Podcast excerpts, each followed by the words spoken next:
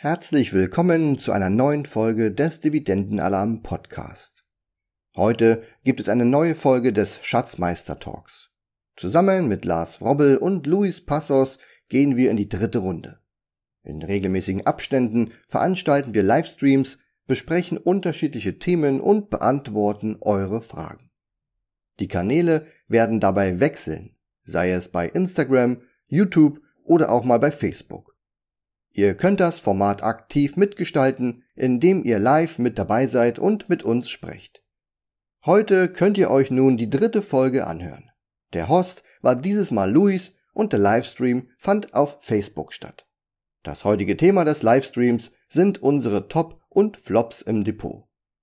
Das heutige Thema des Livestreams sind unsere Tops und Flops im Depot. Viel Spaß nun mit der dritten Folge der Schatzmeister. Ich heiße alle Zuschauer herzlich willkommen zur dritten Folge der Schatzmeister zusammen mit Lars Wobbel und Alex Fischer.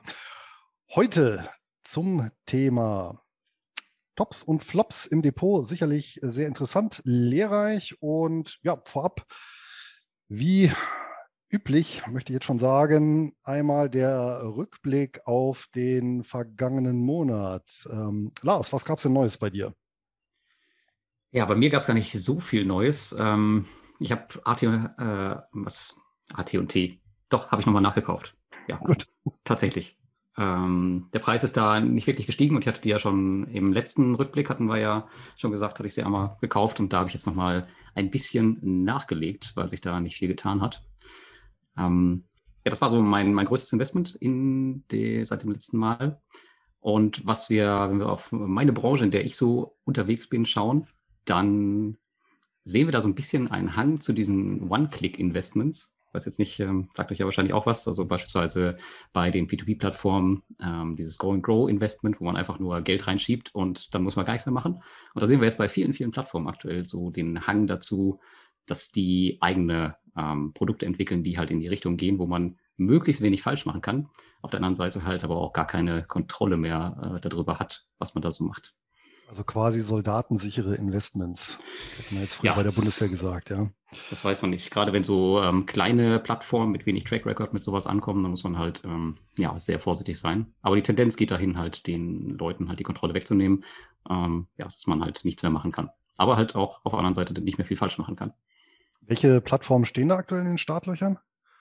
Ähm, ich weiß von einer sehr kontroversen Plattform, das ist Crowdestor. Die werden, glaube ich, nächste Woche starten. Die haben ein tatsächlich sehr, sehr ähnliches Produkt wie die Go Crow, allerdings mit einer Rendite von, ich glaube, um die 10 Prozent und mit einer sehr viel geringeren Diversifikation. Das ist halt eine Plattform, die ja schon sehr viel Vertrauen verspielt hat äh, seit der Corona-Krise, die in der Recovery keinen guten Job machen. Es ist eigentlich fast alles überfällig und die kommen jetzt halt mit so einem Produkt um die Ecke.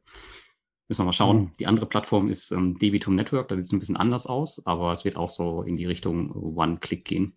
Mhm.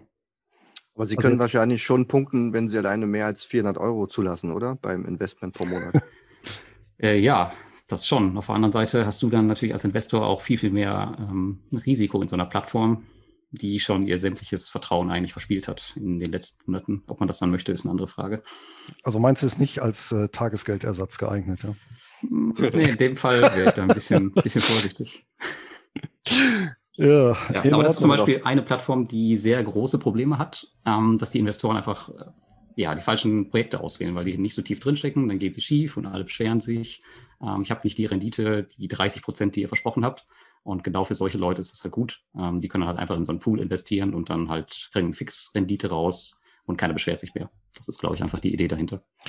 Ja, wobei wer sich beschwert, dass die ja, prospektierte Rendite von 30 Prozent nicht eintritt in jedem Fall, der hat, glaube ich, sowieso etwas grundsätzlich nicht so ganz verstanden. Also normalerweise laufen mir Leute über den Weg hier auf der Insel, die sagen monatlich 10 bis 30 Prozent. Deswegen wundert es mich jetzt, Lars, dass du da mit so einem 10 Prozent pro Jahr so ein Ding da um die Ecke kommst. Ja, das ist halt nochmal eine Stufe höher, von der du da redest. Ähm, da bin ich auch noch nicht ganz mit dabei. ja, Alex, was gab's denn, was gab's denn bei dir Neues im vergangenen Monat? Neue, neue Aktionen, neue Investitionen? Steht die Börsenampel bei dir noch auf Rot oder Gelb oder schon grün? Immer noch. Immer noch, immer noch rot. Also bei mir ist nichts passiert im Depot, aber ich habe mir einen Roller gekauft. Weiß nicht, ob das auch zählt. Ähm, ja, weil dann spare ich mir die Miete hier jeden Monat und dann haben wir jetzt einen eigenen Roller. Der amortisiert sich ungefähr so nach acht Monaten. Und jetzt haben wir unser Jahresvisum bekommen. Das heißt, wir können jetzt bis Ende, mindestens Ende Juli nächsten Jahres hier in Thailand bleiben, inklusive äh, Multi-Entry. Also wir können auch mal nach Singapur oder irgendwo anders hin, wenn wir wollen, wenn wir können, wenn es ähm, möglich ist. Das heißt, die beiden Sachen haben auch eine Stange Geld gekostet in diesem Monat. Und ja, war noch ein bisschen Geld da, so überlege ich mir jetzt ein E-Foil zu kaufen. Schon mal gehört? Ein was? was ist das? Äh, das ist so wie so ein, äh, wie soll ich das beschreiben, so ein, so ein Surfbrett mit, mit Akku und Motor dran, ah. wo du dann mit so einer Fernbedienung durch die Gegend fährst. Das kostet auch eine Stange Geld. Das kostet mehr wie beides zusammen, wie Roller und Visum zusammen für zwei Personen. Aber Roller meinst du jetzt ein Roller, also sprich, äh, ja, so wie so ein Vespa-artiges Gefährt, ja? Genau. Nicht ein Roller, so ein Tretroller. Nein, schon richtig Nein, mit Motor und so, also mit Helm und so. Ja, genau. Mit, mit Helmpflicht. Ja, wir fahren hier mit Helm, ja. Werden immer weniger, aber wir fahren noch mit Helm. Ja, okay. Und ähm, für Thailand Auswanderungswillige, wie ist denn so der Preis für so ein Jahresvisum? Ja, es gibt verschiedene. Du kannst es auch irgendwie selber machen, musst dann halt eine Agentur finden. Ähm, ich sag mal so zwischen 50 und 60.000 Baht pro Person für 15 Monate haben wir jetzt bezahlt. Ähm, ja, müsste man jetzt mal ausrechnen, mein Handy nehmen und mal ausrechnen, wie viel das ist. Also es ist so irgendwas so zwischen 2300 und 2400 Euro kostet das. Genau. Also für zwei Personen. Also, das muss ich mal sagen, die 2000 sind jetzt für zwei Personen. Ähm, 2500. Also zahlst du pro Person, diese 50, 60.000 Baht sind dann ungefähr, oh, ich muss jetzt echt mal nachgucken hier, warte mal. Kannst du gar nicht. Kommen die Leute völlig durcheinander hier. Ähm, 60.000 Baht, sagen wir mal, kostet eins bist du bei 1500 Euro pro Person. So. Mhm. War ein bisschen günstiger bei uns. Der Umrechnungskurs im Thailand war es auch deutlich besser. Wir waren letztes Jahr hier zu 1 zu 32, 33. Jetzt sind wir angekommen im Januar 1 zu 36. Jetzt sind wir schon bei 1,38, fast 39. Ich sag dir, die Massage wird jeden Tag in Euro gerechnet günstiger. Und ja, jetzt sind wir erstmal hier eine Weile und können noch ein paar Livestreams machen. Okay. Ja, super. Und wenn man dieses Jahresvisum nicht hat, ansonsten immer drei Monate, ja? Ja, momentan gibt es ja Covid-Verlängerungen. Das heißt, du gehst alle zwei Monate zur Agentur, äh, zur Immigration und kriegst dann auch einen Stempel und so. Aber das ist immer die ewige Rennerei und dann weißt du auch nicht, machen das denn in zwei Monaten wieder. Wir haben mhm. jetzt einfach die Gewissheit, dass wir hier einfach stehen können in dem Land und ganz normal uns Aufenthalt ähm, ähm, aufhalten können. Und inklusive der einen Ausreiseoption ist natürlich auch ein Vorteil, ähm, müssen wir uns um nichts kümmern, weil wenn du jetzt normales dieses, äh, wie sagt man, Covid-Visum hast, dann reist halt aus und musst dann wieder zusehen, wie du wieder ins Land kommst. Ähm, das ist eigentlich ganz praktisch. Vor allem, wir wollen jetzt eh länger bleiben. Lini hat sich auch eine Schule angeschaut jetzt hier, so eine International School. Gucken wir mal, dann macht es ja Sinn, auch ähm, länger zu bleiben. International School, wahrscheinlich dann Sprache Englisch. Oder ja, die machen Englisch, die machen okay. sogar Thai und die machen Mathe. Das sind die drei Fächer, die sie haben und der Rest ist alles nur projektbezogen. Auch ein sehr interessanter Ansatz. Ja, ja super. Ist auch, ist auch sehr, sehr, sehr nice, ja. Sehr schön. Ja, bei mir gab es ausnahmsweise auch mal Depot-Neuigkeiten, einfach deswegen, weil ja hinter uns der Halbjahreswechsel liegt. Traditionell bei mir immer Anfang Juli Rebalancierung und ja, gegebenenfalls Desinvestition, Neuinvestition. Und in dem Zuge haben zwei Titel bei mir ähm, den Weg ins Depot gefunden. Ein britischer Trust, nämlich der die Foresight Solar Fund Limited. Also da habe ich mich so in diesem Bereich der Yield-Cos, dieser sogenannten, ähm, weiter verstärkt. Ähm, Yieldcos sind einfach äh, Unternehmen, die im Bereich der erneuerbaren Energien tätig sind und äh, hier allerdings auf ja, bereits laufende Anlagen zurückgreifen bzw. da rein investieren und eben Foresight Solar, der Name sagt es ja schon, die sind eben spezialisiert auf Solarparks. Ja, die haben 58 Stück davon im Portfolio, verteilt über England, Spanien und Australien. England hätte ich jetzt tatsächlich nicht so gedacht, äh, dass das so präsent ist. Ja, Australien, Spanien schon eher. Ähm, ist doch mal windig, oder? In England. Ja, das bringt halt für Solarpaneele relativ wenig. Ach so, Solar, ja. Jetzt war ich gerade bei Propeller. nee. Keine Ahnung. Nee, da ist das ist das Problem mit diesen erneuerbaren Energien. Ich habe ja keine Ahnung, was, wie das eigentlich aussieht. Ja, allerdings tatsächlich, England äh, ist ja wirklich in Europa prädestiniert äh, für, für Windenergie, äh, On- und Offshore. Und da gibt es auch eine Menge Unternehmen. Ähm, aber das Interessante ist im Bereich Solar, die, das Unternehmen gibt es seit 2013, ist es an der Börse, ähm, schütten quartalsweise aus Aktuelle Dividendenrendite um die 7%, haben jetzt zuletzt ein bisschen geschwächelt der Kurs, wie allgemein der Sektor, was momentan, finde ich jetzt persönlich gut ist, äh, für Einstiegsmöglichkeiten, zumal das ja äh, durchaus ein Zukunftsthema weiter sein wird. Also da sehe ich schon strategische Vorteile bei entsprechend aufgestellten Unternehmen. Und äh, das Besondere, ähm, die operieren ausschließlich mit Eigenkapital. Also haben keine Schulden. Von daher sollte das sehr, sehr stabil sein und beziehungsweise umgekehrt haben natürlich äh, dann noch die Möglichkeit, ähm, ja, sich günstig zu refinanzieren und äh, sei es jetzt eine Krise zu stehen oder eben ja, neu oder äh, erweitert zu investieren. Also von daher schauen wir mal, aber fand ich persönlich halt interessanter Wert. Und was für einen Anteil schütten die aus? Also ist es wie bei Reiz so 90 Prozent oder? Nee, das ist bei Yieldkurs nicht vorgegeben. Die können theoretisch mhm. sagen, wir schütten gar nichts aus. Ähm, ist aber nur bedingt zweckmäßig, weil der, diese Gesellschaft, wie gesagt, also das Modell von diesem Yieldkurs läuft ja eigentlich so, ein, ein recht spezialisiertes Management-Team tut sich zusammen. Das sind auch alles Fachleute der entsprechenden Branche. Die gucken sich, naja, was haben wir momentan so für projektierte ähm, Solarparks oder Windparks oder äh, sonstige Anlagen im Bereich der erneuerbaren Energien. Ähm, und dann geben die eben Angebot ab ähm, für eine teilweise oder Komplettbeteiligung. Und ähm, im Umkehrschluss, so, sobald das eingetütet ist, ähm, optimieren natürlich auch die Verträge. Die sehen also zu, dass sie da möglichst äh, langfristige Abnahme-Lieferverträge hinbekommen und dann auch nicht mit Endkunden, sondern eben mit beispielsweise Stadtwerken, also wirklich Großabnehmern, Gewerbekunden, dass sie möglichst wenig Arbeit haben, ganz automatisiert. In der Regel die Wartung dieser Parks wird auch an Dienstleister komplett vergeben, sodass das Stammpersonal wirklich sehr, sehr gering ist. Und ähm, ja, das, was sie dann eben einnehmen, da kommen natürlich solche Sachen wie, also die sind jetzt zum Beispiel auch nicht steuerfrei auf Unternehmensebene in der Regel, wie so ein Reit, aber ähm, dadurch, dass natürlich länderspezifisch es dann eben Zulagen gibt oder eben äh, ja sowas wie Einspeisevergütung, wo du im Prinzip einen Garantiepreis hast für dein Produkt, ja, dann ähm, profitieren natürlich auf diese Art und Weise. Ne? Und häufig sind in den Verträgen auch solche Sachen wie Inflation, Anpassungsklauseln mit dabei. Also das finde ich eine ganz interessante Sache. Offensichtlich andere auch, da komme ich gleich nochmal zu. Der zweite Wert, den ich mir ins Depot gelegt habe, ist die APA Group aus Australien. Ich weiß nicht, kennt ihr einer von euch? Vom Namen her schon mal gehört. Mal, ja. Okay. Ja, ähm, fand ich auch ganz interessant. Bin ich auch, also ich, ich kannte die auch vom Namen her, weil jetzt habe ich mich noch mal ein bisschen tiefer gehen mit dem Unternehmen beschäftigt. Ähm, achso, für die äh, Zuschauer.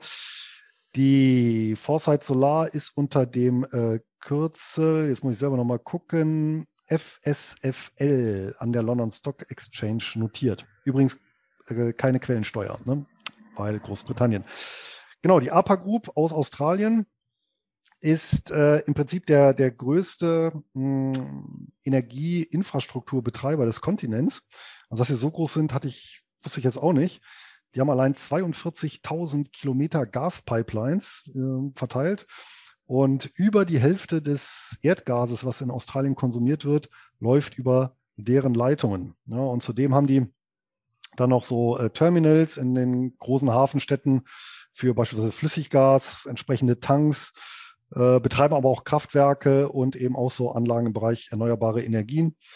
Und ja, dementsprechend auch ähm, interessanter Wert. Dividendenrendite ähnlich hoch wie bei, naja, doch ein bisschen, bisschen niedriger als bei Foresight, aktuell bei knapp 6 Prozent. Zahlen halbjährlich und auch quellensteuerfrei, weil die eben als Staple Security organisiert sind. Das ist so eine spezielle australische Konstruktion. Also die beiden äh, Bereich Energie neu mit dazu. Ja, und hatte ich ja gesagt. Bei der, ja? bei der, bei der, bei der Foresight, ähm, mit diesem, dass sie, dass sie nicht mit Schulden arbeiten, ist das, gehört das zu denen bei, zum, mit zum Geschäftsmodell oder ist das jetzt einfach nur Zufall? Weil das ist ja eher unüblich, sagen, dass sie gar nicht damit arbeiten. Ja, es eher unüblich, wobei muss ich sagen, in, bei den britischen äh, Yieldkurs habe ich festgestellt, die sind, was Schulden angeht, insgesamt relativ zurückhaltend. Jetzt weiß ich nicht, ob das zurückgeht auf eine britische Tradition, ich weiß keine Ahnung. ja. Ähm, aber es ist tatsächlich so, dass äh, viele Yieldkurs aus Großbritannien wirklich äh, sehr, sehr eigenkapitalstark äh, sind. Und äh, was jetzt der Grund dafür ist, der tiefere, weiß ich nicht. Ähm, kann sein, dass es eben eine Geschäftspolitik ist, aber ich habe jetzt keinen Hinweis darauf gefunden, dass das jetzt irgendwie so ein Dogma ist oder sowas, sondern ähm, ja, vielleicht haben die auch in dem Sinne genug Geld im Sinne von äh, mit der Ausgabe der Aktien oder mit dem Börsengang haben die genug Mittel eingeworben, um erstmal diese bis jetzt 58 äh, Solarparks, ähm, Solarparkbeteiligungen zu erwerben. Und äh, ja, wenn eben Schulden nicht nötig sind, dann lassen sie es halt eben sein. Und wenn sie eben keine Anlagen finden, die eine Investition lohnt machen, ich vermute mal, das wird ja auch in dem Bereich immer schwieriger, ähnlich wie bei beispielsweise Immobilien, ja, dann, dann lassen sie es halt eben sein. Ne? Hm. Ja. ja. Aber ist schon richtig, finde ich auch ein bisschen auffällig, dass eben genau in dem Segment der Schuldendrang doch relativ gering ist. Was gerade jetzt aktuell angesichts der Niedrigstzinsen äh, vor allem bei, den, bei der Art von Unternehmen, ja, die könnten ja wirklich durch diesen extrem stabilen Cashflow, äh, können die ja wirklich zu sensation, könnten die zu sensationell guten Konditionen ja auch äh, Geschäftskredite kriegen, nehmen sie aber nicht in Anspruch. Ja. Gut, ja. Ja, und dann ähm, habe ich noch aus tatsächlich ein, ein, eine Neuigkeit, äh, ganz interessant.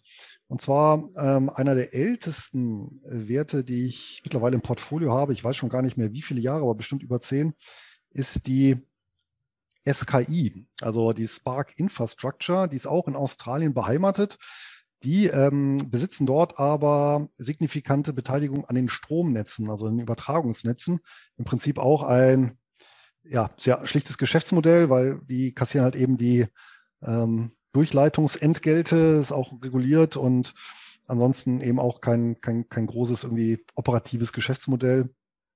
Und ähm, ja, da merkt man auch, dass so ein bisschen der Anlagenotstand herrscht, auch bei den institutionellen, weil da kam jetzt die Woche ähm, ein Angebot, Übernahmeangebot, und zwar vom Fonds beziehungsweise von der, von der vom Private Equity ähm, Beteiligungsgesellschaft KKR.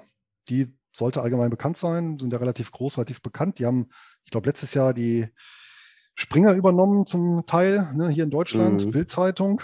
Merkt man auch so ein bisschen an der Neupositionierung.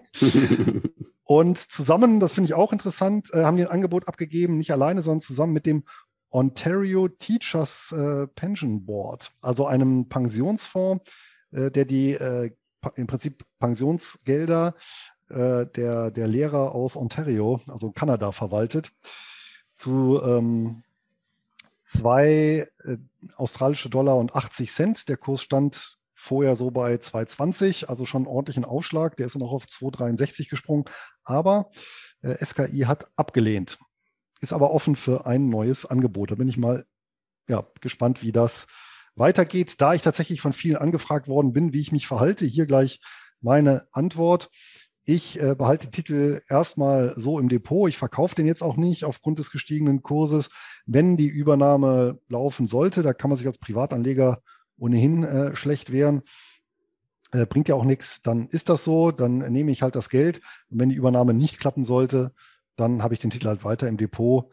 Ähm, ja, der erfreut mich ja schon seit vielen, vielen Jahren mit entsprechenden Zahlungen. Ja. Ist schon ewig auf meiner Watchlist, aber ich habe ihn noch nie gekauft. Dann lohnt sich das wahrscheinlich zum aktuellen Zeitpunkt eher nicht mehr. Äh, jetzt ist ein eher ungünstiger Zeitpunkt. Aber jetzt kaufen doch alle die Großen, dann müssen wir doch auch kaufen. Ja, so schaut's aus. Ja, also, genau. Luis, kannst du noch die Ticker-Symbole da mit in den Chat reinschreiben, fragt der Matthias. Aber klar doch. Ähm, genau. Ich weiß nicht, ob, wenn es äh, der Livestream zu Ende ist im Facebook, ob das dann da auch gespeichert wird, aber zur Not hätten wir es auf alle Fälle. Ich gucke darüber zum Livestream, da grinst der Lars mich an und hier im, im Live äh, grinst dann immer. Äh, ich habe auch noch eine News. Ähm, da geht es um die Admiral Group, Versicherung aus England.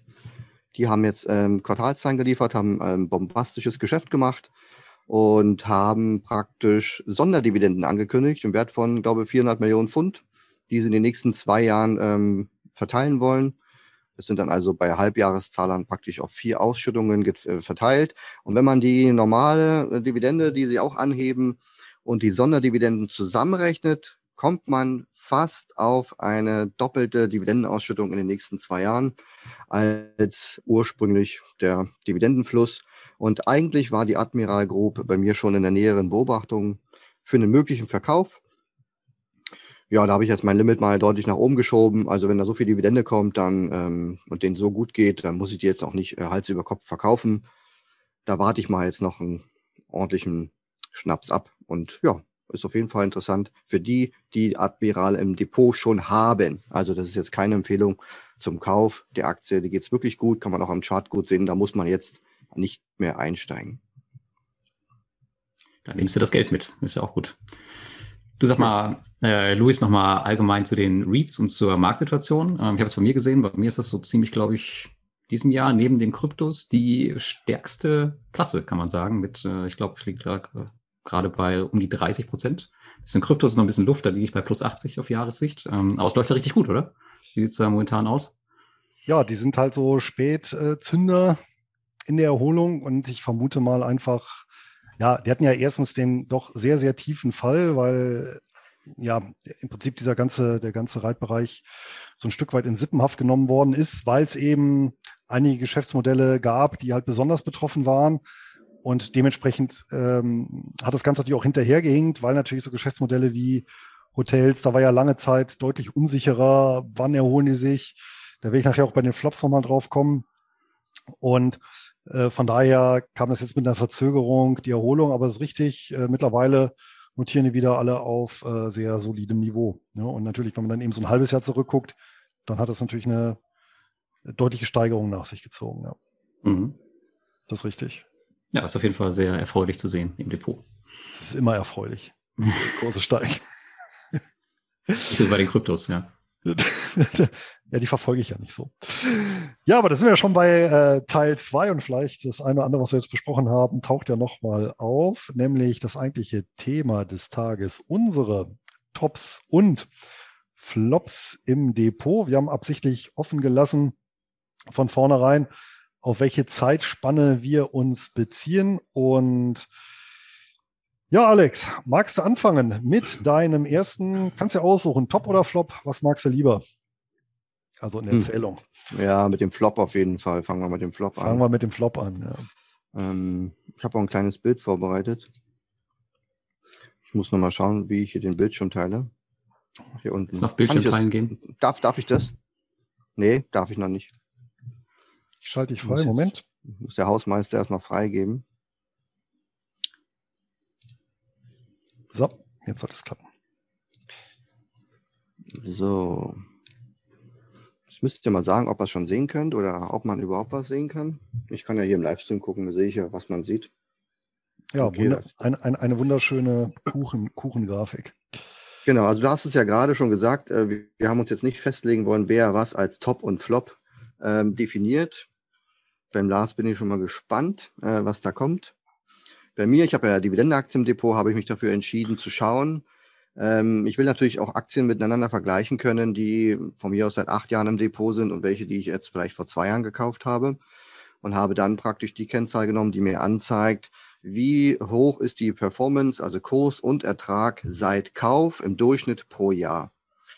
Und hier auf der linken Seite ist ähm, meine Depot-Performance seit Launch meiner Dividendenstrategie. Das habe ich auch bei meinen äh, Cap-Trader-Webinaren in den letzten Wochen immer wieder dort gezeigt. Und der Marktdurchschnitt liegt ja so bei 8%. Und jetzt ist immer die Frage, wie kommt man denn auf 21% pro Jahr?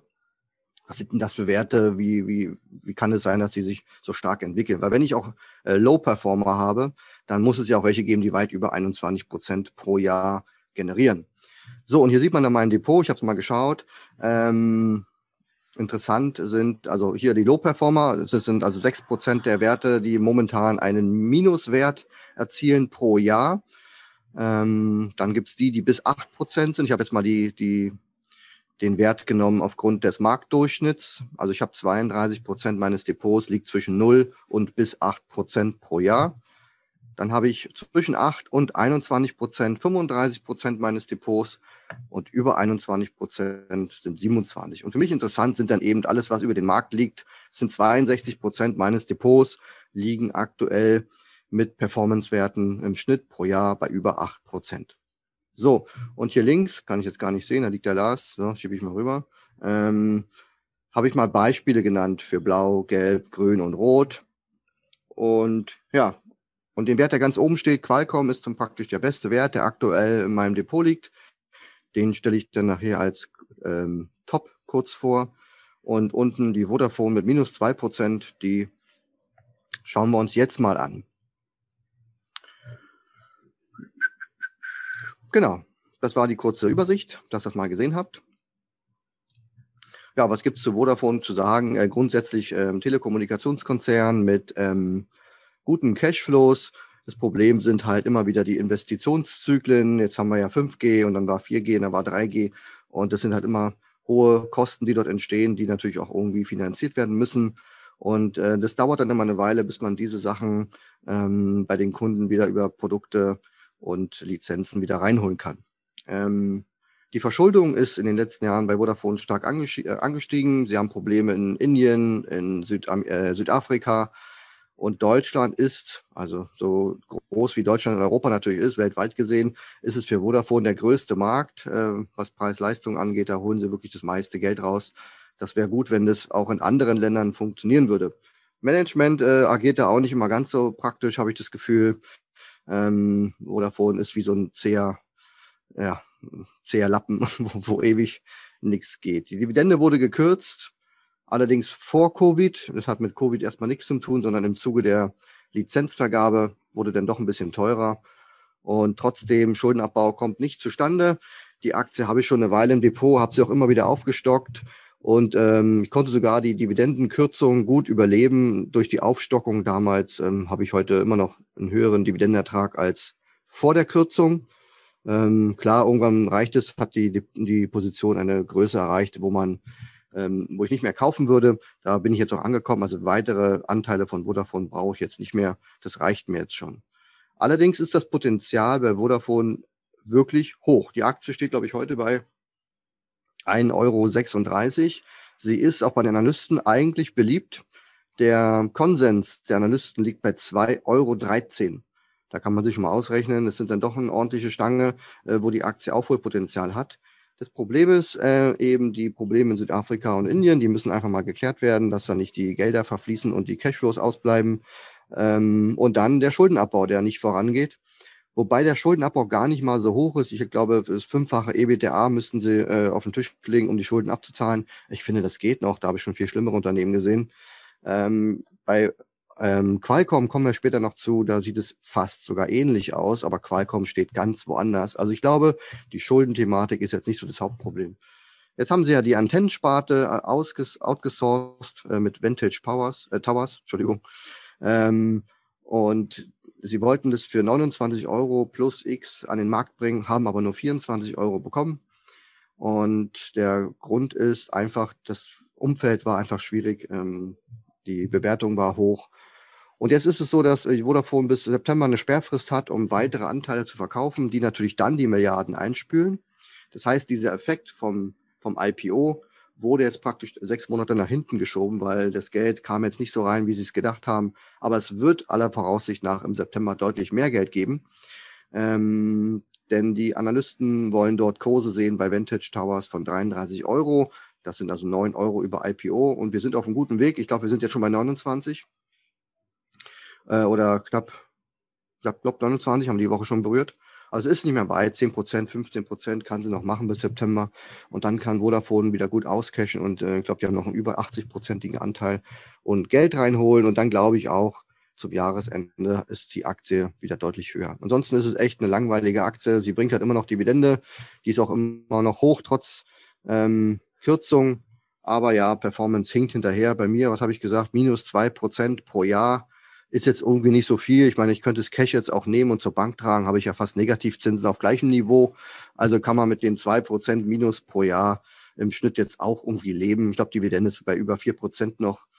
Ja, wird, äh, hilft mir jetzt beim, bei der Performance nicht, weil die ja dann vom von der Performance, äh, vom Kurs wieder abgezogen wird, die Dividende. Aber egal. Aber angenommen, der Wert würde heute auf 2,13 Euro springen nach unserem fulminanten Call heute hier, dann würde aus den minus 2% pro Jahr automatisch eine plus 11% pro Jahr sein äh, werden. Und das zeigt schon, die 8%-Marke ist durchaus zu schaffen. Vodafone muss sich eigentlich nur wieder in einen Aufwärtstrend bemühen. Und da braucht man halt noch ein bisschen Geduld. Aber ansonsten, wer sich den historischen Chart anschaut, wir sind momentan wirklich bald wieder auf einem Niveau. Also ein bisschen noch würde ich warten, vielleicht die 1,30 Euro darunter vielleicht irgendwo. Da könnte man schon schwach werden. Also so schlecht ist Vodafone nicht. Wie gesagt, Verschuldung und Cashflows sind ja da, aber irgendwie absolut unbeliebt momentan am Markt. Ja, ja, bei deiner Auflistung ist mir ein Wert natürlich ähm, ins Auge gesprungen, vor allem weil ich gar nicht gedacht hätte, dass er so gut abschneidet, weil es halt auch ein klassischer Hochdividendenwert ist. Soll ich nochmal anmachen? Nee, ich weiß den auswendig. BNG okay. Foods. Ja. Die stellen ja letztendlich. Nachkauf. Ah, okay, ja. Aber die stellen Nachkauf ja. am Tief, ja. Mhm. Ja, die stellen ja aber letztendlich ja sehr profane Dinge her, nämlich im Prinzip Fertiglebensmittel. Ne? Ja, also die Performance kommt jetzt nicht daher, dass man sich den Aktienkurs anguckt, bei Qualcomm, Vodafone und so weiter und sagt, ja, äh, die waren doch schon mal besser, sondern ähm, mein Einstieg war dort signifikant. Ich konnte da meine Position deutlich erhöhen. Ähm, und das hat natürlich dann die Erholungsphase gebracht, dass meine Gesamtposition dann natürlich ähm, deutlich ähm, hochgerannt ist. Ansonsten machen die, glaube ich, viel mit ähm, diesen, wie heißen die Eigenmarken, machen die, glaube ich, viel. Die haben jetzt nicht so viele bekannte Marken bei B&G Foods, so also ich kenne jetzt nicht so viele Marken von denen, so wie bei Unilever, wo man da stundenlang über die Marken redet. Ähm, ja, die holen ja Geld halt oft auch aus, eigen, äh, aus kleineren so Eigenmarken, so wie bei Edeka gut und günstig zum Beispiel. So gibt's halt auch viele ähm, einfache, günstige ja. Marken. Ja, ja. Verschuldung ist da leider auch das Problem, aber gut, im Moment ja. läuft der Wert gut und ja. Gut, aber es ist natürlich auch ein reifes, äh, reifes Geschäftsmodell, ja. Wobei da sehe ich dann eher die Gefahr, dass dieser Trend äh, dass sich äh, viele Menschen eben von, von eher fertig Nahrungsmitteln dann ähm, trennen. Ja, und gesund. Ja. Also man, die, genau. die Unternehmen, Grafikkraft Heinz, B&G, was sie auf jeden Fall noch machen können, ist mehr in die grüne Ecke, gesunde Ecke zu gehen. Ja, oder ähm, alternativ natürlich wie Froster, ne, die ja schon seit sehr, ich meine, das ist ja auch ein Fertiglebensmittel, aber die ja schon sehr, sehr früh diesen Trend ausgemacht haben und ja auch gezielt, zwar also höherpreisig sind, aber dafür eben dann auch mit der entsprechenden Qualität werben. Ne? Das geht ja. natürlich auch. Ne? Ja, Lars. so viel zu Vodafone. so viel zu Vodafone. Aber der ah, war ja richtig, richtig harmlos mit deinen, deinen was haben das am Ende? Ja, minus zwei Prozent? Das ist ja süß. Ich wette, ja, ja. Lars, das kannst du doch mal locker. Ich glaube, ich habe ich, ich, glaub, ich hab noch Exxon im Depot mit minus vier, aber da habe ich halt in der Krise jetzt letztes Jahr nachgekauft, deswegen ist es nicht ganz so aussagekräftig. Klar, wenn du dann, wenn die Werte sich noch nicht so erholen, wollte ich jetzt nicht vorstellen. Ich wollte eher so ein unbekanntes Unternehmen mal vorstellen wie Vodafone. Ja. Und Exxon kennt ja jeder. Ja, ich habe euch ja ähm, noch nicht gesagt, worum es bei mir geht. Und zwar, ich habe mir einen Flop und einen Top rausgesucht auf ähm, mein gesamtes Portfolio, also den ähm, schlechtesten Wert einmal und den, der bis heute am besten performt.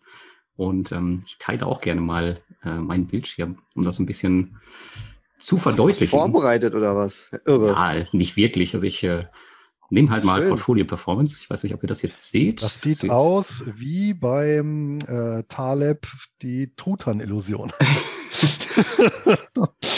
oh, was ist denn da passiert? Ja, genau. Was ist da passiert? Also für alle, die das jetzt als Podcast hören. Also ich hab, ähm, bin da eingestiegen ähm, Mitte 2018 und ähm, da ging es schön nach oben bis Mitte 2020 und dann kam die Corona-Krise und dann äh, ging es von der Spitze von circa plus 25 Prozent auf minus 100 Prozent und das ist eine P2P-Plattform.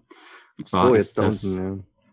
und zwar ist das ähm, die Plattform Groupier gewesen und da kann man ja so das Prädikat draufpacken, des bei Covid-19 und das war eine recht mhm. gehypte P2P-Plattform mit circa am Ende, ich glaube, um die 20.000 Investoren.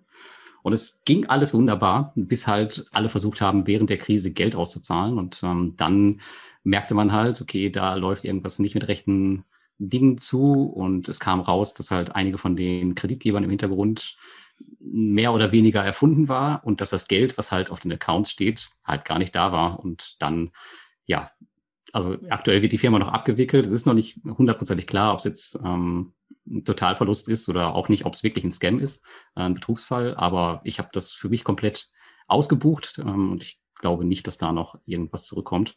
Aber so schnell kann das dann gehen. Ähm, das zeigt vor allem wieder mal, wie gefährlich solche außerbörslichen Investments sein können, wo man halt keine Regulierungen oder irgendwas hat und wo man halt ja einfach in recht junge Startups investiert, die dann halt einfach ja. mal auf die Nase fallen können. Und das hat mir auch vor allem gezeigt, ähm, was passiert, wenn man bei solchen Plattformen immer weiter investiert und sich nicht irgendwann, wenn man nicht irgendwann anfängt, seine Gewinne daraus zu ziehen. Das ist jetzt das, was ich eigentlich bei vielen, vielen Plattformen mache, dass ich halt einfach ein Maximum habe und dass ich ab dann halt anfange, mir meine kompletten Gewinne ähm, rauszuziehen oder mein, mein Basisportfolio und dann einfach irgendwann die Gewinne weiterlaufen lasse. Ähm, bei Groupier war es halt so, das war ein Zeitraum jetzt von zwei Jahren, da war ich natürlich noch in der Aufbauphase. Ähm, Gott sei Dank, da ist nicht viel passiert und ich habe auch nicht viel verloren, aber in der, das sieht natürlich dann im, im Chart ziemlich krass aus. Und man muss hier auch gefährlicherweise sagen, wäre die Covid-19-Krise nicht gekommen, dann könnte diese Plattform heute noch existieren und hätte vielleicht, die waren echt gehypt, also vielleicht hätten die heute um die 100.000 Investoren, also man weiß es nicht. Ähm, hm. Ich glaube sogar, dass die gute Absichten hatten, aber ein bisschen zwielichtig gestartet sind und die wollten das dann ähm, später gerade ziehen. Nur, ja, da kam dann halt Covid-19 äh, zwischen und das hat ihn halt das Genick gebrochen am Ende. Also schade, eigentlich, schade. also eigentlich ist Corona schuld. Ja, also das war, Corona war halt, sagen wir, der Auslöser, ja. ja das ist schon ähm, klar. Ja. Aber, ich ja, glaube, aber das waren noch die, das waren noch die, die auf der Invest also Party gemacht haben und immer gesoffen haben am helllichten Tage, oder? Waren es nicht die? Tatsächlich, tatsächlich, ja, genau. Hätte man, noch, halt, hätte man noch drauf kommen können. Ja. Die haben halt echt ein ähm, sehr aktives Marketing gehabt, ähm, kann man sagen, ja. Und, und, ähm, genau. und gesagt, aktiv und attraktiv, ne? Darüber genau. lässt sich streiten. Ne? Aber, ja gut, das ist natürlich immer Geschmackssache. du hast ja gesagt, die, die, die werden abgewickelt. Äh, Gibt es da auch irgendwie strafrechtlich irgendwas? Ich meine. Äh, ne? Ja, da ähm, es hat sich so eine, so eine Investoren-Community ähm, zusammengeschlossen, die eine Anwaltskanzlei beauftragt haben, die da jetzt hinterher ist. Aber was da jetzt passiert, weiß ich nicht. Also ich habe, ich bin da nicht weiter hinterhergegangen. Ich habe mein Geld einfach abgeschrieben, ähm, anstatt mich da jetzt weiter drum zu kümmern. Ja, muss halt jeder selber wissen, wie er damit umgeht. Für mich war das auf jeden Fall eine gute Lektion ähm, für die Zukunft. Und es ist auch mal wichtig, dass sowas äh, ab und an mal passiert. Nicht, dass man dann halt ja, ja ähm, sein, sein Portfolioanteil immer höher schraubt und dann irgendwann mal das böse Erwachen kommt. Ja, aber das Gefährliche finde ich halt, dass es halt wirklich durch die Krise ähm, erst passiert ist und nicht, nicht schon vorher. Und ich glaube, es gibt einfach sehr, sehr viele Plattformen gerade in diesem unregulierten Bereich, die ähm, irgendwie starten. Hauptsache sie starten erstmal. Ähm, und wo halt erst, naja, Sachen später gerade gezogen werden, wo man zu Anfang sagt, ich glaube, selbst bei Aux Money war das so, wo man sagt, okay, machen wir später. Und ähm, ja, dann kommt halt sowas und dann gibt's halt kein später mehr. Und die Investoren haben am Ende das Nachsehen. Mit Wirecard wäre das nicht passiert, Lars. Nee. da hättest du erst noch ein paar, da hättest noch ein paar Cent jetzt, oder? Ja, oder Air Berlin, ja, ist auch, ja. auch so ein Beispiel. Das Nein, klar. Also das kann natürlich auch am weißen Kapitalmarkt passieren, aber ohne Frage ja. ist der graue äh, dafür wesentlich prädestinierter. Und man muss natürlich auch fairerweise sagen, es ist ja auch erstmal in Ordnung zu sagen, ich starte erstmal irgendwie. Ja. Ähm, niemand von uns, ich glaube, da, da, sind wir uns ja einig und das machen wir ja auch selber so bei unseren Projekten. Äh, wir, wir, wir entwickeln ja nicht bis zur Perfektion und äh, starten dann, sondern Richtig, das genau. Ist denn, ähm, nochmal ganz kurz zurück zur Abwicklung, wird die Plattform denn konkret abgewickelt? Das heißt, äh, hat irgendjemand dort Konkurs angemeldet oder zwangsweise ähm, äh, ist dort ein Konkursrichter eingesetzt worden oder irgendwie sowas? Oder, oder ist das einfach nur eine Vermutung, dass sie abgewickelt werden? Ich, ich glaube, soweit sind sie noch nicht, weil ähm, Groupier selbst noch kommuniziert. Ähm, die sagen, aktuell sind ihre Konten halt gesperrt. Also es ist ja, also das Geld ist eigentlich nicht verloren. Ähm, es gibt ja noch, es gibt ja zum Teil auch echte Kreditgeber dahinter. Und da ist ja. noch das Geld, ähm, aber die können das halt nicht zu Groupier transferieren, weil ihre Konten eingefroren sind und demnach geht auch der Weg nicht zu den Investoren das ist jetzt halt noch so ein Schwebezustand, aber das geht jetzt halt schon ein Jahr. Das kann sich mit Sicherheit auch noch ein, zwei, vielleicht drei Jahre hinziehen. Keiner weiß es so genau. Ähm, wie da jetzt der genaue Status ist, keine Ahnung, kann ich nicht sagen. Und da geht, und da geht jeden Monat, äh, jeden Montag oder jeden Morgen jemand ins Büro und sagt, jetzt schicke ich mal wieder eine Mail raus und ich, ich glaube, das Büro existiert nicht mehr und die letzte Mail kam, glaube ich, ich glaube im April dazu. Und das sind halt immer so, naja, ich will jetzt nicht sagen Zweizeiler, aber ähm, viel, mhm. viel mehr als 300 Worte haben die nicht. Äh, Einfach nur so, dass sie sagen, ja, wir tun alles, wir tun unser Bestes. Also die spielen dran. den Ball noch so, dass sie tatsächlich ähm, als aktiv gelten, kann man so sagen. Mhm. Und ja, Komisch, ja, wir können alle nichts dafür, weil Corona ist schuld. Ja. Ja, ja, ja da so. möchte ich mich, da möchte ich mich doch anschließen. Corona ist schuld. Ich habe natürlich auch was mitgebracht. Ich habe allerdings keine so schöne Grafik. Die ist auch nicht ganz so spektakulär. Und zwar habe ich mir einfach mal geguckt, letztes Jahr, was war wirklich realisiert der, der größte Verlust? Und das war übrigens auch ein australisches Unternehmen, nämlich die Elanor Investors Group. Die gibt es also immer noch, die ist auch immer noch nach wie vor börsennotiert. Und in die Gruppe war ich ja auch längere Zeit investiert, einfach um den australischen Immobilienmarkt etwas äh, damit abzudecken. Die hat mir eigentlich sehr gut gefallen. Warum? Weil die querbeet über den ganzen Kontinent in, äh, investiert waren in Immobilien und äh, zudem noch eine Verwaltungsgesellschaft angegliedert hatten, mit äh, der eben andere Objekte betreut wurden, was ja nochmal so ein zusätzliches ja, Einkommen sicherstellt. Die Zahlen waren auch durch die Bank weg gut, die Ausschüttungen attraktiv. So, und dann äh, kam eben der März, April 2020 und dazu muss man wissen, ähm, hauptsächlich setzt sich eben das Immobilienportfolio aus Hotels und Ferienanlagen zusammen, aus Freizeitparks und eben Einkaufszentren. Ja, und da war wirklich dann auch von jetzt auf gleich. Schicht im Schacht. Ja, da war, ich glaube, die sind auch um, um irgendwie äh, 80 Prozent gestürzt. Äh, Weil sie keinen Streaming-Dienst hatten. Ne? Mit einem Streaming-Dienst hätten sie es überlebt und wären jetzt auf Allzeit hoch. Ja, virtuelle Disney. Ferien in Australien. Das hätte man natürlich ja, genau. machen können. Ja. Weil Disney, Disney würde es ja nicht anders ergehen, weißt, wenn sie ihren Streaming-Dienst Streaming nicht, nicht gehabt hätten. Glücksfall, ja. Genau, ja. Und ähm, das Thema war jetzt natürlich, ähm, wie es da weiter? Und im Sommer, als ich das Ganze so ein bisschen berappelt hatte, und also genau, vor, vor einem Jahr ähm, habe ich mir dann überlegt, naja, was möchte ich machen? Trenne ich mich von der Beteiligung oder nicht? Und ich habe dann unterm Strich gesagt, naja, man weiß nicht genau, wie es weitergeht. Diese ganzen Objekte, in die die investiert sind und, und diese Branche, ist mir einfach zu heikel. Wer weiß, wie lange da die Restriktionen sind und wann die wieder anfangen, Geld zu verdienen. Äh, weil da muss man auch sagen, ähm, da ist in so einem Fall bei Gewerbeobjekten ist die Immobilie ja in dem Sinne kein Sachwert, sondern ein reiner Ertragswert, weil ich werde ja nicht bezahlt im Prinzip bei Gewerbeobjekten ja für den für das verbauten Beton und, und Stahl ja und, und Ton, sondern letztendlich ja für die für die Gewerbeverträge, die dahinter, also die die die Mieterträge, die dahinter stehen und die ich damit potenziell erzielen kann. Und das war mir einfach eine zu unsichere Geschichte und dann habe ich mich tatsächlich mit äh, gut und gerne 50 Prozent Minus von der Position getrennt, die übrigens dann auch im Nachfolgezeit dann doch nochmal deutlich angestiegen ist, allerdings noch dem Vorkrisenniveau hinterherhinkt. Ja, das war so die, ähm, die Position, die ich äh, letztes Jahr, wo ich den, den höchsten Verlust dann realisiert habe. Wenn ich äh, auf meine gesamte Börsengeschichte gucke, ich muss sagen, ich äh, bin ja auch dankbar darüber, dass ich nicht das Pech hatte, in eine Wirecard oder Air Berlin reinzulaufen. Das heißt, ich hatte tatsächlich noch nie mit einer, mit einem Wertpapier einen Totalverlust, aber mein höchster Verlust, das waren tatsächlich auch realisierte oder zwangsrealisierte 80 Prozent, muss man dann sagen. Habe ich auch äh, in einem meiner Bücher geschrieben. Das ist die Allied Capital. Eine Business Development Company war das. Und wenn ich euch sage, das Unternehmen wurde 58, also 1958 gegründet, ist 1960 an die Börse gegangen und hat dann wirklich 47 Jahre am Stück die Dividende äh, meistens erhöht, nie abgesenkt. Ja, hatte wirklich ganz. Und dann tot umgefallen. Ja, gewissermaßen. Ja, hatte dann wirklich auch ähm, äh, gute Finanzkennzahlen, ja, also ganz mäßige Verschuldung, ein breit diversifiziertes Beteiligungsportfolio. Also da passte wirklich alles, bis auf eine Beteiligung, nämlich, ähm, ich meine, es war eine Hypothekenbank in den USA. Und da haben die den strategischen Fehler gemacht, eben eine ähm, Schulden- oder eine Garantieerklärung abzugeben für die, um die ähm, Kapitalkosten für diese Hypothekenbank zu senken. Weil natürlich Kapitalgeber gesagt haben, naja, wenn die Allied Capital äh, mit dem großen Portfolio dahinter steht als Garantiegeber, dann geben wir denen natürlich auch günstigere Darlehen. So, und dann kann man sich natürlich denken, ja, Weltfinanzkrise, Ausgangspunkt Immobilienmarkt USA. Und dann ist natürlich auch diese Hypothek, das ist natürlich, aber diese Hypothekenbank ist eben implodiert. Ich weiß nicht, ob es eine Hypothekenbank war oder eine Bank, die spezialisiert war auf, auf Geschäftskredite. Auf jeden Fall, das Institut ist implodiert. Die Garantie kam zum Tragen und die sind dann richtig, richtig ausgeblutet.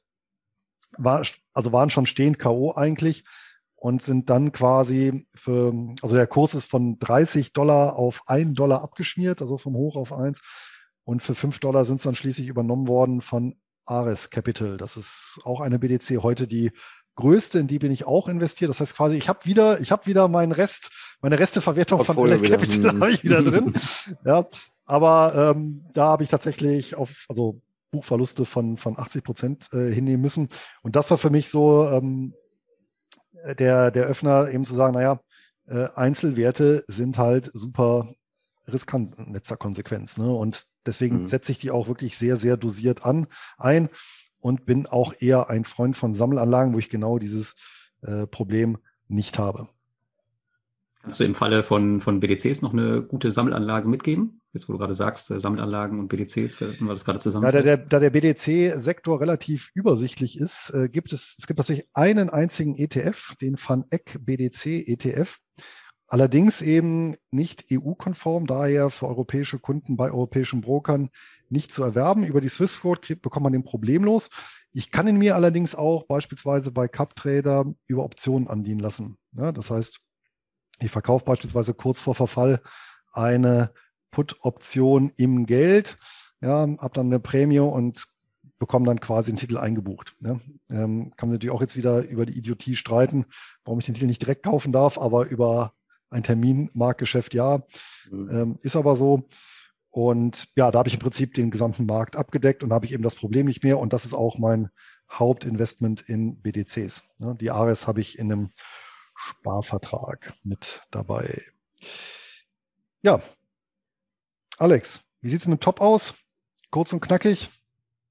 Kurz und knackig, genau. Ähm, der beste Wert ist bei mir die Qualcomm-Aktie, sind 61 Prozent pro Jahr, seit sie in meinem Depot ist. Ähm, das Chartbild habe ich zwar jetzt rausgesucht, aber ähm, für die Podcast-Hörer lassen wir das jetzt mal. Schaut euch den Chart von Qualcomm einfach mal an. Sie stecken praktisch in jedem Smartphone drin, ähm, liefern da Modul, äh, Module, ähm, verdienen durch Lizenzen von allen möglichen Herstellern. Da gab es auch einen ewig langen Streit mit Apple, den haben sie gewonnen. Das kann man dann im Chart sehen. Er ist vor zwei Jahren, glaube ich, mal so steil nach oben gegangen. Ähm, also nicht wirklich gewonnen, aber sie haben sich irgendwie außergerichtlich geeinigt und ja, wer weiß, was sie da gemauschelt haben. Ähm, und ansonsten bin ich da auch eingestiegen nach meinem System. Das heißt Kaufphase, Kaufsignal, Markt ist grün und die Aktie ist grün. Das ähm, passiert bei solchen Aktien auch mal. Und seitdem läuft die wie blöde. Ich weiß auch nicht warum. Ähm, aber offensichtlich ist in jedem Gerät irgendwo ein Chip drin oder überall Smartphones, GPS-Module, was die alles machen. Und ja, jetzt haben wir ja noch Chipmangel durch Corona und alles. Also es geht immer so weiter. Ähm, was mir aufgefallen ist, ich will jetzt nicht alles ähm, erzählen, was man einfach mal nachschauen kann. Ähm, was mir aufgefallen ist, ist das Umsatzwachstum lag jetzt die letzten Jahre immer irgendwie so brach. Es ging da nicht mehr so wirklich aufwärts. Und jetzt habe ich mir die Erwartungen angeschaut. Ähm, und jetzt in diesem Jahr soll es wohl steil nach oben gehen, also ein ordentliches Umsatzwachstum. Und auf diesem Niveau soll es dann ähm, gemütlich weitergehen in den nächsten Jahren. Das sieht schon mal sehr gut aus. Bin mal gespannt, ob es am Ende des Jahres ähm, auch so kommt. Ähm, Quartalszahlen kommen jetzt die zweiten. Da müsste das ja schon mindestens mal deutlich zu sehen sein. Und ansonsten für Dividendenzahler, die zahlen seit dem Start an der Börse im Jahr 2003 jedes Jahr eine Dividende, 18 Jahre lang, und haben sie auch jedes Jahr im Schnitt zuletzt mit 7% pro Jahr angehoben. Das ist sehr gut, ähm, ausreichend für mich. Und Payout Ratio liegt auch bei 50 Prozent. Also ich finde da nicht so viel Negatives bei dem Unternehmen. Dafür sieht man ja auch an der Performance, wenn alles butterweich und grün ist und keine Wolken am Himmel sind, dann ähm, schafft man halt auch eine mega Performance. Der Punkt, den wir bei Vodafone besprochen haben, da hatten wir ja gesagt, fünf bis sechs äh, Jahre EBITDA müssten sie für die Schulden hernehmen. Ähm, hier sind es vier Jahre, also ist gar nicht mal so viel weniger. Schulden ähm, bin ich mal überrascht, dass es hier bei Qualcomm keine große Rolle spielt. Deswegen wird es bei Vodafone, denke ich mal, auch an anderen Punkten liegen. Und ja, Umsatzwachstum haben wir schon angesprochen. Und ich habe mal ausgerechnet, ähm, wenn die Aktie jetzt so teuer werden würde, dass mein System sagt, okay, jetzt kommt hier ein Verkaufssignal, weil wir sind immer noch im neutralen Bereich bei Qualcomm, dann würde ich statt 61 Prozent pro Jahr morgen früh auf 97 Prozent pro Jahr schauen können. Und das ist schon enorm. Also die Aktie hat ordentlich Zug. Tech-Aktien war ja auch lange Zeit jetzt gespielt. Also ich bin sehr zufrieden. Die bleibt doch noch im Depot, bis mal eine rote Ampel kommt. Und dann gucke ich mir sie mal an und vielleicht trenne ich mich dann mal, wenn ich nochmal einen guten Bonus on top bekomme. Klingt doch gut. Lars, wenn du jetzt nicht eine Kryptowährung irgendwie aus dem Hut zauberst, würde ich mich wundern. Ja, genau. 10% pro Monat. Ja, ich gebe noch mal meinen Bildschirm frei. Und zwar für die Podcast-Hörer auch nochmal. Ähm, da sieht man ein Chart, der beginnt im Jahr ähm, 2017, in der Mitte 2017, geht dann über die Jahre runter mal bis auf minus 60 Prozent und steigt dann an bis auf fast 1500 Prozent. Und das ist meine aktuell größte Einzelposition und das ist der Ethereum, eine mhm. Kryptowährung, äh, wie du schon richtig im Sinn hattest, Luis. Und ja, Kryptowährungen sind bei mir klassisches Buy-and-Hold-Investment. Also viele von denen oder fast alle habe ich in, in einer Art Lending oder Staking. Das heißt, ähm, da fällt auch noch was raus, was natürlich die ganze Performance auch nochmal anhebt. Und anders als bei den Peer-to-Peer-Krediten ähm, realisiere ich hier meine Gewinne eigentlich nicht. Gerade im Fall von Ethereum sehe ich da jetzt nicht so viel Sinn, ähm, weil ich hier eher, kann natürlich ein Irrglaube sein, aber weil ich hier eher nicht daran glaube, dass die auf Null fällt, weil es eine Plattform ist, auf der ähm, viele andere Technologien laufen. Von daher mache ich mir da äh, wenig Sorgen. Und das ist natürlich absolut ein spannendes Investment, auch für die Zukunft und wird wahrscheinlich auch, ähm, auch wenn es jetzt gerade mit der Kryptowährung ein bisschen runtergeht, äh, meine größte Einzelposition momentan bleiben und hat auch den Bitcoin überholt und auch mein Bondora-Portfolio. Also es ist schon ganz nett mit anzusehen. Ja, ganz kurz und knapp, das ist ähm, mein Top im Portfolio. Eine Frage mal, Lars. Du kennst ja die Leute, ne? Wenn jetzt mal die Aktien, mal der DAX 2% runtergeht oder BASF macht minus 3% an einem Tag, dann sind die Foren, ja, Facebook, Instagram voll. Wow, Alarm, was tun, äh, was machen wir? Jetzt sag doch mal den Zuhörern und Zuschauern, wie hält man es aus, von 1500 auf 1000 Prozent zu fallen? Sind ja 500 Prozent minus. Mindestens. ja, genau. Also wie hält man es aus? Ja, ich habe damit nicht, oder? Ich habe damit überhaupt gar kein Problem. Ähm, du weißt es ja, ich komme ja aus dem Bereich der Sportwetten. Da habe ich ja mit angefangen. da gab es meist nur ja, so was Seriöses. Entweder, entweder ich gewinne oder verliere. Deswegen machen wir Schwankungen im Bereich von 50 Prozent hoch oder runter. Ist mir eigentlich total egal. Ähm, manchmal bei den Kryptowährungen kriegst du überhaupt gar nicht mit. Weißt du, da ist man ja einen Tag weg und guckst abends rein und auf einmal sieht man 30 Prozent runter. Äh, sowas hast du am Aktienmarkt eher weniger. Aber ja, weiß ich nicht, stört mich. Guckst du überhaupt täglich? Ähm, doch, ja. Ich ja. schaue ja, gab's gerade schon, bei, ja, ja. bei den Kryptos öfter mal rein, auch bei den Aktien, aber da ist es halt relativ langweilig. Also da passiert bei den Kryptos mehr. Wobei man da auch nicht immer weiß, okay, warum passiert es jetzt gerade, was da passiert. das ist auch immer so eine Sache. Aber sehr, sehr spannend. Und da bleibe ich auch auf jeden Fall dabei. Das ist ein Buy and Hold. Ähm, Gerade für meinen Sohn habe ich tatsächlich auch Ethereum gekauft. Ich glaube, zu einem Preis von damals 120 Euro oder sowas. Und ja, auf einen Anlagehorizont von ähm, noch jetzt zehn, elf Jahre ist das, glaube ich, kein Thema, die da zu halten. Und da bin ich mal ja, gespannt, wo die Reise dahin geht in Zukunft. Wir sehen ja nur den Prozentwert. Kannst du noch sagen, wo der gerade steht? Wie viel, wie viel ist denn bei 1500 äh, Prozent gewesen und wie viel ist bei 1000 jetzt? Wie was ähm, ist in Euro? Gute Frage. Ungefähr? Kann man hier, glaube ich, aktuell nicht sehen. Ich glaube, aktuell steht er bei 1600 Euro. Und was war man in der Spitze? 2000? 3000? Ja, über 2000. In Euro ja. gerechnet, ja. Mhm. Ja. Also schon, ja schon auch ordentlich Geld. Gut, ja, dann fehle ich ja, dann fehle ich ja noch im Reigen. Ganz so spektakulär ist bei mir dann tatsächlich nicht ausgefallen. Allerdings, wenn man ähm, ja einen Wasserkraftwerksbetreiber äh, ja, erwähnt, dann kommt man wahrscheinlich nicht auf die Idee, dass er irgendwie so besonders äh, lukrativ sein sollte, auch was Kursgewinne angeht. Im Fall von Brookfield Renewable Partners ist es aber anders. Ähm, tatsächlich auch eine Yieldco, die ich auch einige Jahre jetzt äh, gehalten äh, hatte, muss ich sagen, weil ich mich tatsächlich ähm, von der Position verabschiedet habe Ende ähm, 2020. Und zwar hier tatsächlich aus dem Grund, weil mir die Position äh, zu gut gelaufen ist. Das hat wiederum, äh, meines Erachtens hat sich der Kurs völlig von ja, den Ertragsmöglichkeiten des Unternehmens äh, verabschiedet. Dementsprechend ist auch die Dividendenrendite äh, abgeschmiert auf äh, ja, recht homöopathisch, auf eine recht homöopathische Dose. Äh, ja, Brookfield, ähm, die betreiben halt weltweit mehrere hundert Wasserkraftwerke, also eigentlich auch ein ganz, ganz langweiliges äh, Geschäftsmodell. Aber ja, ähm, im Gegensatz zu anderen Yieldkurs konnten die irgendwie die Aufmerksamkeit der Anlegergemeinde auf sich ziehen. Und wenn man sich den Kurs anguckt, der ist dann wirklich wie eine Hockeyschlägerkurve dann zuletzt hochgegangen, wirklich minimal unterbrochen äh, von dem ähm, Shutdown-Crash. Und äh, ich hatte, muss ich sagen, noch das Glück, Ende des letzten Jahres dann auch noch zum Kurshöhepunkt so um die 45 Euro, äh, Dollar, Entschuldigung, zu verkaufen und damit ja das Dreifache des Kaufpreises in etwa zu erlösen. Äh, hinzu kommen noch die jahrelangen Dividendenrenditen, äh, die auch äh, ja, ähm, über 5, 6 Prozent lagen, als der Kurs eben noch sehr mäßig war. Ne? Also das war jetzt äh, vom realisierten, ähm, von der, ja, vom realisierten äh, Gewinn äh, ja, das, das Beste im Aber Jahr 2020. Ja. Aber was war jetzt dann da der ausschlaggebende Punkt, zu sagen, okay, jetzt, jetzt reicht es? Weil du weißt ja selbst, die, die unsere Freunde und Leser sind ja oft immer so, ähm, bei 100 Prozent willst du auf die 200 Prozent warten, bei 200 auf die 300. Aber wann sagst du, okay, aber jetzt ist genug? Wo, woran hast du es da jetzt festgemacht? Ja, in dem Fall halt Lars, von. Können wir die Frage nicht stellen. Nein, aber in dem Fall einfach von der Relation von, vom Cashflow und äh, den Möglichkeiten, diesen auch auszuweiten, mhm. im Gegensatz eben äh, zur Bewertung. Ja.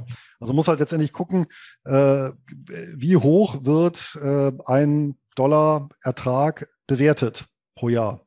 So, und wenn ja. du dann natürlich auf eine, auf eine recht absurde oder sehr, sehr hohe Zahl kommst, äh, gerade in so einem Bereich eigentlich eines extrem konservativen Unternehmens mit ja einem sehr gut prognostizierbaren ähm, Ertragsvolumen, dann hat sich das eben einfach zu stark losgelöst, ja. Und dann war, und dann ist ja auch wiederum äh, ähm, gerade als Einkommensinvestor zweckmäßig sagen, naja, dann liquidiere ich halt die Position und investiere dann eben in äh, beispielsweise in eine Foresight Solar, die eben aktuell relativ niedrig bewertet ist und äh, ja, wo ich dann aber auch eine entsprechende Ausstattung dann erhalte. Ja und wo ich eben für den Dollar Cash ähm, deutlich weniger bezahlen muss. Ja, das war die Grundüberlegung dahinter. Mhm. Ja. Dass das jetzt in der Kursspitze war, war halt Zufall, ne? weil danach ist tatsächlich der Kurs dann runtergebröckelt, wie bei eben allen diesen Yield-Kurs. Ja, und ein Investment, das ich bis heute halte, was vermutlich so von der Langfrist-Performance mit am besten ist, zwar nicht ganz an die 1000 Prozent drankommt, aber schauen wir mal, ist tatsächlich ganz schnöde Gold. Denn äh, tatsächlich habe ich da angefangen, Positionen aufzubauen. Also im Prinzip Gold für die, äh, für die Jüngeren, das ist, war in den 2000, waren in den 2000ern das, was heute die Kryptowährungen sind. Für die Jüngeren, das kann man anfassen. genau. Und ich habe tatsächlich im Jahr 2000 äh, angefangen, äh, wir Goldpositionen hier aufzubauen. Da notierte der Goldpreis tatsächlich noch unter 300 Dollar. Ja. Dollar, ja, genau. Kenne ich auch noch. Ja, und ähm, aber auch hier natürlich den schweren Sturz mitgenommen. Ich glaube, wann war das? 2011, 2012, wo er nochmal von 1900 auf 1100 runtergegangen ist. Aber das ist halt auch so ein Thema, ich glaube, von der Philosophie her ähnlich wie Lars, das Gold hält man nicht, um zu spekulieren, sondern man hält es eben, um es zu haben. Ja, und ähm, genau, von daher, das dürfte jetzt auch so mein durchgehend längstes Investment sein. Und ja, tatsächlich auch vermutlich das lukrativste bis jetzt. Ja, da haben wir doch unsere ja. Tops und Flops. Oh, aber der Alex hat noch eine Frage, ja? Genau. Schaust du bei Gold eigentlich nur auf den US-Dollar oder auch auf Gold in Euro? Naja, an den Auswertestichtagen gucke ich natürlich auf den Europreis, solange ich halt hier eben in Euroland wohne. Ne? Mhm. Weil da hast du die Performance, glaube ich, sogar besser wie im US-Dollar. Ja, genau, richtig durch die zwischenzeitliche Euro-Schwäche. Insbesondere dann halt hier auch äh, hier ja in den Jahren so 2009, 2010, wo, mhm. wo dann auch dann die, die Euro-Krise ausgebrochen ist. Und ja, neue, Neuauflage ist ja nicht ausgeschlossen, von daher ja. ja. Und äh, noch eine Korrektur zum Ethereum-Preis. Äh, ich habe gerade nochmal geschaut. Der steht Stand heute, 16. Juli 2021, bei 1600 Euro. Also für euch ganz klar Einstiegskurse, ihr beiden. Stimmt, da gehe ich morgen mal in den Laden. Ja, auf jeden Fall. Wenn ihr noch keine habt, dann seid ihr eingeladen. Bring nächstes Mal so einen kleinen Goldcoin mit, dann kann ich dir mal zeigen, damit du mal siehst, was es ist. Ja, nee, das war. Nee, Gold habe ich wirklich gar nicht in meinem Portfolio. Ähm, Auch nicht Minen oder so? Ja, doch, die, die schon, aber ansonsten ähm, irgendwie. Direkt, ich habe jetzt auch nur, nur noch Mine, nichts physisches mehr. Nein, habe ich auch nicht. Ja, nee, Minen sind okay. Minen sind okay. Aber das Produkt nicht, oder was? Nicht, nicht, wenn ich so irgendwo vergraben muss oder ähm, ja, halt in, direkt investieren muss. Das ist, nee. Also ich meins. fand das damals, wo wir noch in Deutschland gelebt haben, schon sehr spannend, auch diese Münzen. Wir hatten dann wirklich verschiedene von Maples, auch ganz besondere, äh, nicht nur einfache. Und dann guckt man diese schon, also ich so einmal im Jahr mal an und dann findet man ähm, mhm. auch Gefallen daran, so ein paar Münzen zu sammeln. Aber ansonsten war das natürlich nur ein Haufen, der gezählt wurde, ob das alles noch da ist. Und ähm, Dagobert, ja, wir, Dagobert Duck-Phänomen hier. Genau. Und das Gute war, wir haben es dann auch unterm Wasserbett äh, alles äh, geparkt. Jetzt kann ich es ja erzählen, jetzt haben wir ja kein Wasserbett mehr. Ähm, und dann ist uns eingefallen, wir haben unser Bett dann so gebaut mit dem Wasserbett, dass ich dachte, wir kommen da ja gar nicht mehr so richtig ran. Und immer wenn unsere Wasserbettblase mal kaputt war, so alle zwei Jahre, äh, dann wurde Wasser abgepumpt. Da dachte ich, jetzt können wir mal an unsere Schätze mal wieder ran, gucken, ob noch alles da ist, ob noch alles heile ist, ob nichts überflutet ist. Und danach wurden sie wieder versiegelt mit frischem Wasser und einer neuen Wasserblase. Das ist natürlich auch ja, sehr ja. schön, ja. Aber, Opa erzählt ähm, vom Krieg. ja, genau, Opa Willi würde. Ja, in zehn Jahren verstehen das die äh, Zuschauer und Zuhörer. in zehn Jahren, genau. Das erzählt er. Aber äh, ich muss schon sagen, ähm, von allen Geldanlagen ist äh, zweifellos Gold die haptisch äh, schon schönste. Also das, das, das hat schon was. Und versprüht auch eine gewisse Faszination, dieses gelbe Edelmetall, muss ich sagen. Eine Goldmünze geschenkt bekommen. Ähm, da war ich, glaube ich, auch schon volljährig und die habe ich, glaube ich, fünf oder sechs Tage in meinem Besitz gehabt und dann habe ich sie bei eBay verkauft. Für, für 10% hm. plus, oder? Ich weiß nicht für welchen Preis. Ich habe es einfach reingestellt. Ich wollte loswerden und Geld haben. Ja, genau. Das ist ja schnöde. Mann, Mann, Mann. Ja, Jungs, jetzt haben wir die Stunde voll. Super. Ich würde sagen, wenn jetzt keine Fragen sind noch aus der Community. Sie können ja mal schreiben. Ansonsten Thema haben wir noch fürs nächste Mal und ähm, da hat man, glaube ich, letzte Mal schon einen Vorschlag gemacht und einen Termin. Genau, den Termin zum Vormerken, das wird sein der 6. August 2021, also wieder ein Freitag um 18 Uhr. Gastgeber wird dann wieder der Alex sein. Und genau. als Thema hatten wir da schon festgelegt, unsere Exoten.